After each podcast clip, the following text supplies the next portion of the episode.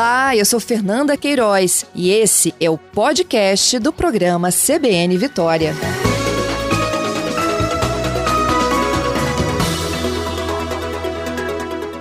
Doutor Alexandre, bem-vindo. Bom dia, Fábio. É isso mesmo. Agradeço pela oportunidade da gente estar mais uma vez conversando sobre essa doença, que a gente achou que ia ter uma situação mais tranquila, mas pelo comportamento das pessoas a gente não tem visto isso. Pois é, isso mesmo, doutor Alexandre. A gente viu uma estabilidade que levou a uma queda né, efetiva dos números. E está ligado mesmo a este comportamento, como o senhor acabou de pontuar, né? esse, esse, esse aumento novamente. O governador fala que ainda é um segundo momento da primeira onda, não fala nem de segunda onda. Né? Esse comportamento é, está, então, trazendo esses números mais fortes da pandemia de novo, esse comportamento mais relaxado, doutor Alexandre? Sim, o que acontece é que as pessoas é, se preocupam com o que elas sofrem mais próximo. Né? A gente tinha uma parcela grande que não estava percebendo o Covid perto, que foi ficando saturada de ficar em casa, ter o comércio fechado, ter né, as aulas virtuais. E quando foi tendo uma flexibilização dessas questões, por um controle maior da doença, as pessoas ouvindo as notícias das vacinas acharam assim, ah, isso é coisa do passado e não é coisa do passado, né? Foi possível essa reabertura justamente porque foi tendo um controle um, e se achava que durante esse período havia uma disciplina, uma responsabilidade, que cada um havia percebido o seu papel no controle da pandemia. E com a redução do número de casos, a atitude em cada cidade, em cada país, foi sendo que flexibilizar isso, uma vez que não daria para ficar eternamente é, é, com tudo fechado. E para isso dar certo, a incorporação desse papel de prevenção ela tem que estar presente. E, infelizmente, algumas pessoas foram esquecendo, foram vendo, não, está caindo, está melhorando, todo, as pessoas estão voltando do seu dia a dia não está tendo mais Covid, as boas notícias de vacina estão saindo, então posso largar a máscara que eu cansei dela. E, né, posso fazer uma confraternização e não respeitar o mínimo de distanciamento, perceber que pessoas podem estar assintomáticas transmitindo vírus, né, antes de, né, faço a confraternização hoje com você e com o grupo, amanhã eu descubro que eu estava com vírus porque me vem um sintoma maior, e hoje eu não tive o mínimo cuidado de manter o mínimo distanciamento. Então esse é o problema do aumento. É, esse problema é enorme. É, até queria que o senhor pudesse destacar já é, essa questão da falta dos sintomas, é, mesmo tendo a possibilidade dessa pessoa sem sintomas estar transmitindo. Porque quando o infectado apresentar um sintoma, ele já estava transmitindo a doença anteriormente, doutor? É, o que acontece é o seguinte: algumas doenças você começa a transmitir, às vezes, dois dias antes você pode começar a fazer uma transmissão de, um, de uma doença antes de ter um sintoma mais intenso. Essa é uma questão. Fora isso, o leque de sintomas dessa doença ele é muito variado. Então, a gente tem algumas pessoas que vão se queixar de apenas uma alteração de um sabor ou do cheiro, né, perda de um cheiro de um alimento. É, tem, começa uma febre num dia, o outro tem dor, uma dor na garganta, no momento tem um episódio de uma diarreia, e nossa tendência é sempre atribuir outra coisa por isso, né? Então, assim, ah, meu nariz sempre ataca, eu tenho diarreia por outro motivo, ah, eu bebi ontem, minha garganta está estranha por isso, eu não senti o cheiro, mas também nunca foi muito de perceber. Então, nossa tendência inicial é de encontrar outra desculpa para essa isso é, para esse, esse sintoma, porque está uma coisa leve, a gente não vai pensar de cara que é o vírus. Mas na hora que isso vai vendo e que às vezes outras pessoas no mesmo ciclo ou na mesma família vão tendo o mesmo quadro, a gente percebe que isso não é uma mera coincidência, isso é um vírus que está circulando naquele, naquele ambiente, né? seja um ambiente familiar, seja um ambiente de convívio social. E é isso que tem acontecido. Então, assim, às vezes a pessoa só vai perceber que o sintoma dela era o Covid, porque um outro ficou mais grave, um outro ficou com um sintoma hum. mais intenso, ou fez a testagem, porque se sentiu mal foi para um serviço de saúde. Então, até que isso ocorra, nesse grupo podem ter outras pessoas que estavam com vírus, com sintomas mais leves, né? Ou até sem perceber nenhum sintoma, e vão continuar transmitindo. Então, se a gente tiver o cuidado, independente de qualquer coisa, todos usarem a máscara, todos mantiverem algumas medidas né, dentro do distanciamento, então eu consigo conversar com você, mas dar um passo atrás, né? Eu consigo é, é, deixar uma grande confraternização ou para um ambiente aberto ou conversando um passo atrás. Né? Se a gente se distancia um pouquinho mais próximo, a gente consegue evitar que, ao falar contigo, se eu estiver eliminando algum vírus, na minha gotícula ela vai te atingir. Né? Então, é uma medida protetiva que são pequenos passos que a gente pode mudar completamente o cenário. Com certeza.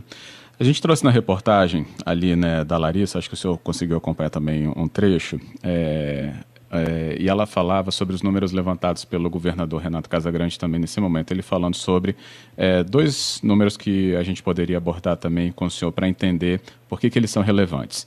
O primeiro é os contaminados, né, as confirmações que estão passando nos últimos dias de mil, né, mil casos por dia acima disso e também a média móvel de mortes, que o governador lembrou, a gente já teve ali num período mais estável uma média de nove mortes né, a 14 dias, e agora a gente já aumentou entre 12, ele falou até 13, né, por, é, nessa média móvel de 14 dias, e é um aumento considerável.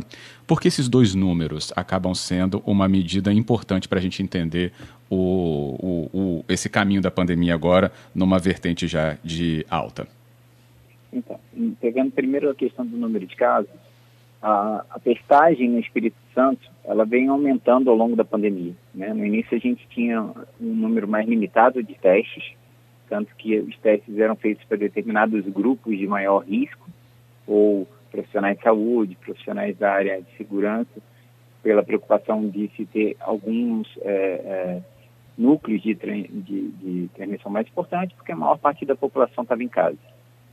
A partir do momento que é, os números de casos veio reduzindo, a liberação do, da economia foi havendo, as escolas e as pessoas foram circulando, a estratégia de testagem foi ampliada.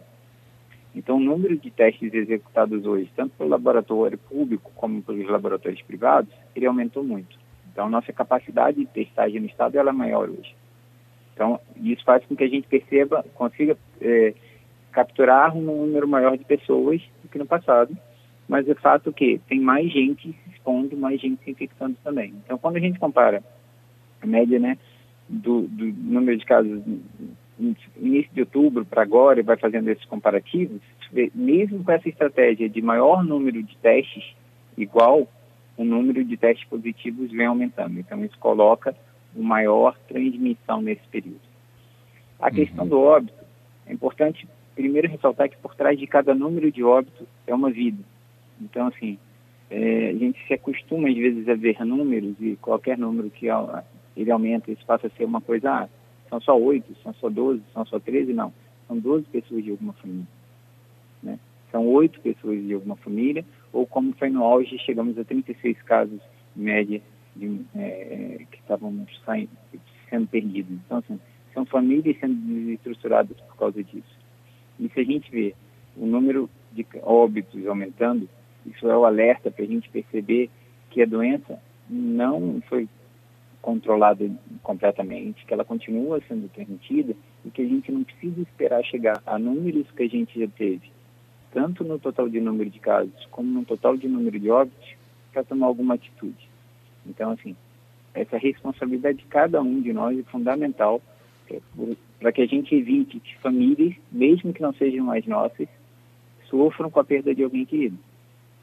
Então, esse alerta do número de casos crescente, e aí um, um, comentário atrás se isso era segunda onda ou não, na verdade a gente não teve interrupção da transmissão em um momento aqui, a gente teve uhum. uma redução e um aumento, e quando a gente olha isso no Brasil, é, cada estado tem tido um comportamento dentro disso. Quanto antes é, tivermos a capacidade de tomar medidas aqui agora, melhor vai ser a nossa situação na manhã se nada fosse feito agora e se não assumirmos essa responsabilidade, porque assim, compete ao governo direcionar essa conduta. Né? O que você está falando agora há pouco em relação ao supermercado, por exemplo. O comércio, os estabelecimentos, as empresas, eles estão colocando as regras, mas quem vai seguir essas regras é cada funcionário, é cada cidadão que tem essa responsabilidade no cumprimento. E, e tem que entender que isso não é uma imposição absurda, isso é uma medida protetiva protetiva para minha vida, protetiva para minha família e protetiva para famílias de desconhecidos, né? Mas que vão ter gente amanhã doente e vão ter gente amanhã morrendo por causa dessa doença. Então, por isso, o destaque uhum. desse aumento, a tomada de decisões nesse momento, antes que a gente chegue numa situação que o número de óbitos, o número de casos são muito mais alarmantes. Então, é, eu entendo que, e vejo isso, né, porque estamos aí trabalhando disso desde o início, que aquele primeiro momento de surpresa e mesmo medo né, desse vírus, que foi aquele momento inicial da chegada e da explosão do número de casos, mesmo que a testagem fosse pequena, e o agravamento disso refletido na busca pelos leitos hospitalares, que não conseguiam, e muitas vezes, né, é, ter uma, uma adequação em todas as regiões, porque teve a questão dos, dos respiradores, dos, é, dos anestésicos né, para fazer a intubação, todo aquele momento muito delicado e que levou, levantou muito temor, inclusive com o fechamento do, do, das atividades, né, e aí o comércio foi é, o grande ícone daquele fechamento, acho que as pessoas é, ligaram tudo isso a uma imagem de primeira onda mesmo. E quando tudo voltou a ser flexibilizado, porque houve então também avanço no tratamento, no entendimento de como a doença se comporta, de como a máscara é importante para se baixar, por exemplo, até a carga viral na transmissão, e foi trazendo então uma é, uma aspas, volta a algum tipo de atividade dentro de uma rotina considerada normal, aí as pessoas entenderam que então, com essa volta, então a primeira onda daquele fechamento tinha passado. Mas não, a gente tem que observar mesmo o comportamento da doença que chegou no nível alto e ali permaneceu, mesmo nessa estabilidade no nível alto, não foi considerado então uma interrupção como os países europeus fizeram com o seu fechamento total e ali sim, na Europa, lockdown tem tudo a ver a gente falar sobre isso. É, é, essa percepção, às vezes o tempo vai deixando a gente um pouquinho esquecido, mas é bom lembrar sobre essa dinâmica mesmo, doutor. É, e eu trouxe aqui então a possibilidade dos ouvintes também perguntarem, mas queria saber se o senhor quer apontar alguma coisa do que eu relembrei agora. Só, é, não sei se você vai abordar isso ou não, acho que é o papel dos jovens nesse momento de transmissão. Ótimo. Uhum. Tem alguma pergunta sobre isso? Pode fazer, pode falar a sua abordagem sobre isso sim assim, é, isso tem sido pontuado, não só no Brasil como fora. É, jovem tende a achar que é saudável, que não vai ter nenhum problema e que a vida está aí para a gente aproveitar. Isso tanto no Brasil, Europa, Estados Unidos, seja qual for. É, sem dúvida nenhuma, essa tendência do, do, aproveitamento da juventude é importante, mas da responsabilidade da juventude ela também é. A gente tem, se, a gente aborda o número de casos no Espírito Santo, isso já foi abordado, né, uma idade média em torno de 30, 29 anos, mas a gente, se a gente pegar na faixa etária de 20 a 49 anos, a gente tem cerca de 64% dos casos confirmados. Então, são, são, é uma idade que a população está em atividade profissional, é uma idade que a população está aproveitando e depois de um ano tão difícil, sem dúvida nenhuma, vai tentar fazer suas confraternizações mas é esse volume de transmissão, essa concentração do número de casos que contribui para a disseminação da doença mais ativamente. Isso não é uma exclusividade no Brasil. Na Europa isso também foi pontuado, tanto que em vários países da Europa, um dos focos foi a ação mais voltada para bares, para pubs, no sentido de tentar restringir esse convívio social nesse momento, é, numa, que seria um grande foco de transmissão se viu na Europa, um crescimento dos casos na Espanha, lembrando do verão é, na Europa, indo para praias, na, na, na, ou toda, toda a vida social na Espanha, isso atraindo um grande volume de jovens, e isso permite esse trânsito, essa disseminação da doença novamente na Europa. Então, assim, fica um apelo de responsabilidade para todos, obviamente, mas um destaque para essa população se quer realmente aproveitar a vida e ter uma história de vida, nesse momento, mais do que nunca ter responsabilidade, isso vale. Não importa se vai ser num bar ou num restaurante que vão sofrer novas restrições de horário nesse momento, uhum. e aí encontrar como alternativa se aglomerar na praia, que é algumas imagens que a gente tem visto, não só no estado como no país. Né? Então, sem dúvida, ah, vem verão, vem praia, calor, e já que não posso ir para o bar, eu compro a cerveja no supermercado e vou para a praia. Aglomeração é um momento de transmissão da doença, transmissão do vírus. E se ela não ceifar a vida de alguém, em primeiro lugar, que tem jovens que realmente estão ficando doentes, sofrem mesmo que não tão grave, mas quem sente na pele repensa o que, que é a doença. Então é importante ouvir quem já teve. Eu sempre falo com os pacientes que ao saírem, eles continuarem usando máscara e continuem dando, dando depoimento do que, que eles sofrem dentro da escola. É muita gente jovem e saudável que sofre por estar longe da família, que sofre por estar num leito hospitalar e infelizmente alguns deles agravam, vão para uma unidade de terapia intensiva e sem ter nenhuma doença prévia de vão falecendo. Né? Então é importante para a gente ter uma vida pela frente, poder aproveitar essa vida em família, com os amigos e a gente ter essa responsabilidade agora. É. Lembrando aqui que a nossa conversa acontece com o Dr. Alexandre Rodrigues da Silva, médico infectologista, presidente da Sociedade de Infectologia do Estado do Espírito Santo. É, e antes do repórter CBN, doutor, queria que o senhor pudesse pontuar para a gente é, sobre a questão da infecção pela Covid não ser apenas é, um. não trazer ali apenas um único agravante. A Covid pode abrir espaço para uma pneumonia viral ou né, bacteriana ela abre caminho para problemas né, do sistema circulatório, ela pode abrir, então, caminho para também né, ter dificuldades em controlar a, os problemas que a própria diabetes já pode disparar. Ou seja, essa infecção é, pela Covid, ela traz um agravamento de muitos outros quadros? É, assim, ela não necessariamente em todos os pacientes, né? Eu falei, é um leque de, de apresentação clínica muito diverso, mas em alguns casos ela faz um processo inflamatório pulmonar, por exemplo, que é o que mais grave quando a gente vai vendo dentro da, dos pacientes vão às vezes para uma UTI e na, nessa, por isso que jovens às vezes também são acometidos, né? Então, para tentar você matar um vírus, você desencadeia uma resposta imunológica que é capaz de fazer uma lesão pulmonar mais grave e comprometer a troca de oxigênio desse pulmão. Né? Então, isso é, é um agravante que, quando vai acontecendo, é, é, um destaque, por isso que o ponto mais importante de monitoramento de pacientes com Covid é o, é o monitoramento da oxigenação, porque o paciente não sente, às vezes, que está falta de ar, ou nada especificamente, mas ao aferir a oximetria dele, a gente vê que a quantidade de oxigênio está baixa.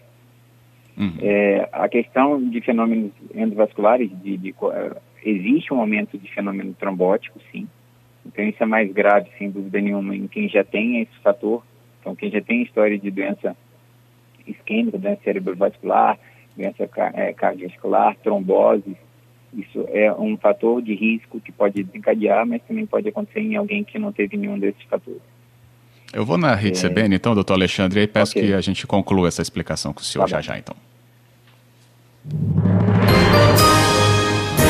Repórter CBN.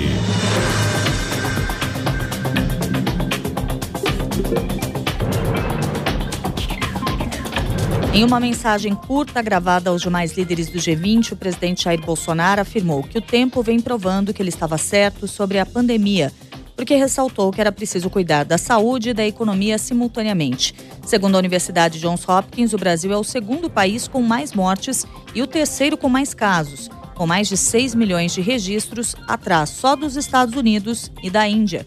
Bolsonaro não fez nenhuma menção às vítimas e encerrou o vídeo de um minuto dizendo que é preciso manter o compromisso para trabalhar pelo crescimento econômico, a liberdade dos povos e a prosperidade no mundo. O encontro da cúpula do G20 ocorre neste fim de semana, organizado pela Arábia Saudita e pela primeira vez em formato virtual. Segundo o Palácio do Planalto, o presidente participa do encontro hoje e amanhã por videoconferência. O Twitter anunciou que vai entregar o controle da conta presidencial dos Estados Unidos ao presidente eleito Joe Biden quando ele prestar juramento no dia da posse, mesmo se Donald Trump ainda não tiver admitido sua derrota eleitoral. As contas serão restabelecidas com zero tweets e transferidas ao novo ocupante da Casa Branca no dia 20 de janeiro de 2021.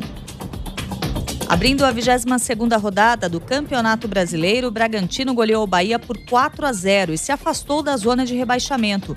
Ainda neste sábado, o Flamengo enfrenta o Curitiba no Maracanã, o Atlético Paranaense recebe o Santos e o Palmeiras vai até o Serra Dourada enfrentar o Goiás. No horário de Brasília, 11 2. Repórter CBN As principais notícias do dia a cada meia hora.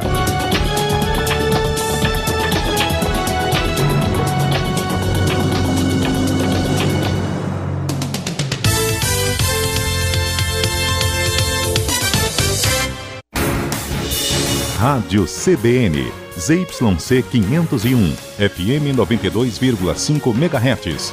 Vitória, Espírito Santo. Na internet cbnvitoria.com.br, em nosso aplicativo e nas plataformas de podcasts.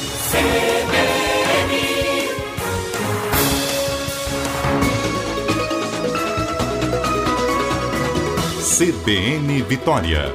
Apresentação Fábio Botassin. Junto com você, então, nesta manhã do sábado, 21 de novembro, e retomando a conversa com o presidente da Sociedade de Infectologia do Espírito Santo, doutor Alexandre Rodrigues da Silva, infectologista, então, conosco. Ele que traz as leituras necessárias para a gente entender esse momento de uma reta final de novembro, uma proximidade também aí com dezembro, mas que a gente já tem uma nova abordagem em relação a medidas né, sobre medidas restritivas para impedir que haja um reforço na, no, nas contaminações, um aumento das contaminações e as suas consequências aqui no Espírito Santo, consequências essas que seriam né, aumento da ocupação de leitos e também os óbitos. Preocupação aqui também né, que é para trazer explicações a vocês, ouvintes, como foi o questionamento em relação aos quadros de agravamento que a Covid pode provocar é, no nosso organismo. O doutor estava nos explicando, inclusive, né, ali sobre a redução da capacidade pulmonar, né, que é uma característica da doença, que não é previsível em todos, então cada organismo pode reagir de uma maneira, mas tem né, a questão pontuada da redução da capacidade pulmonar, incluindo os jovens. Tem os fenômenos trombóticos, que foi onde eu interrompi, a gente já passaria para outro, mas é bom é, voltar nesse ponto, né, doutor, sobre os fenômenos trombóticos, que é uma influência ali sobre o sistema circulatório. Então, voltando só nisso, assim, os pacientes que internam, é, eles dentro do, do, do, protocolo de assistência deles, a profilaxia de trombose, ela é efetuada, né? então se administra nesses pacientes anticoagulantes, mesmo pacientes não que, que estejam numa enfermaria sem maior gravidade, porque são pacientes que ficam muito tempo contidos no leito, né? Ficam sem ter local para circular. Então, é, essa prevenção é importante e pacientes mais graves que evoluem se com um fenômeno trombótico, aí a, não seria mais a prevenção, seria o tratamento desses fenômenos, né, com outras doses de medicação. É, um outro ponto dentro dessa sequência que você está perguntando em relação ao diabetes, então, sem dúvida nenhuma, tanto do ponto de vista de prevenção, é importante que as doenças de, de base de cada paciente estejam controladas, então, assim, quem é hipertenso, quem é diabético, quem é cardiopata, ele tem que retomar, se não está fazendo retomar, mesmo nesse momento, a assistência com o seu médico, o uso adequado das medicações que tiverem é, previstas, para que ele mantenha essa doença equilibrada, porque se ele tiver uma infecção viral, além de algumas doenças poderem descompensar essa doença de base, é, a doença descompensada é fator de risco. Então, diabetes descompensada já é um agravante, e às vezes o paciente pega uma infecção pelo Covid, fica com essa diabetes mais descompensada, então tem todos os riscos dessa doença e é um fator de risco até com óbito diabetes. Né? É, você me perguntou da infecção bacteriana. Então, assim, infecções bacterianas, elas também podem ocorrer depois do Covid, principalmente para pacientes que estão, por exemplo, um paciente em assistência ventilatória, um paciente com um tubo para poder respirar, o risco de fazer uma pneumonia bacteriana é maior. Um paciente que já tem uma lesão mais extensa no pulmão pelo vírus, e pelo processo inflamatório decorrente disso, facilita que bactérias que estejam presentes nesse local passem na pneumonia. Então, a infecção bacteriana, ela é uma consequência também desses casos. Correto. Eu vou trazer aqui então a participação dos ouvintes, é, já para a gente trazer também né, essa explicação a eles. E uma dúvida do Gerson aqui chegou, o Gerson Rabelo. Se a pessoa que já teve e se curou, né, já teve a Covid e se curou, ela deixou de transmitir o vírus em quanto tempo? A gente fala sempre dos 14 dias do início dos sintomas, né, doutor? Mas é, esse é o período então que a pessoa passa pela infecção e deixa de transmitir o vírus? Então, a questão do tempo, ela foi sendo mudada ao longo da, da pandemia com novos conhecimentos. Inicialmente, o ponto de corte era 14 dias e depois, é, a partir de, de dados de pesquisa, tanto né, órgãos americanos, OMS, Anvisa, foram readequando esse tempo, de forma que pacientes sem sintomas, pacientes com formas leves, o tempo de, de isolamento deles seria de 10 dias, contando que nesse período de 10 dias eles evoluam com melhora dos sintomas. Então, se eu estiver no décimo dia, mas eu mantive febre, eu preciso de mais tempo, eu preciso ter mais, hum. é, é, pelo menos, ficar sem sintomas. É, no caso de formas mais moderadas e graves, pacientes que estão no UTI, esse tempo aumenta para 20 dias e é, também sendo é, colocado, individualizado esse tempo de acordo com a resolução dos sintomas deles.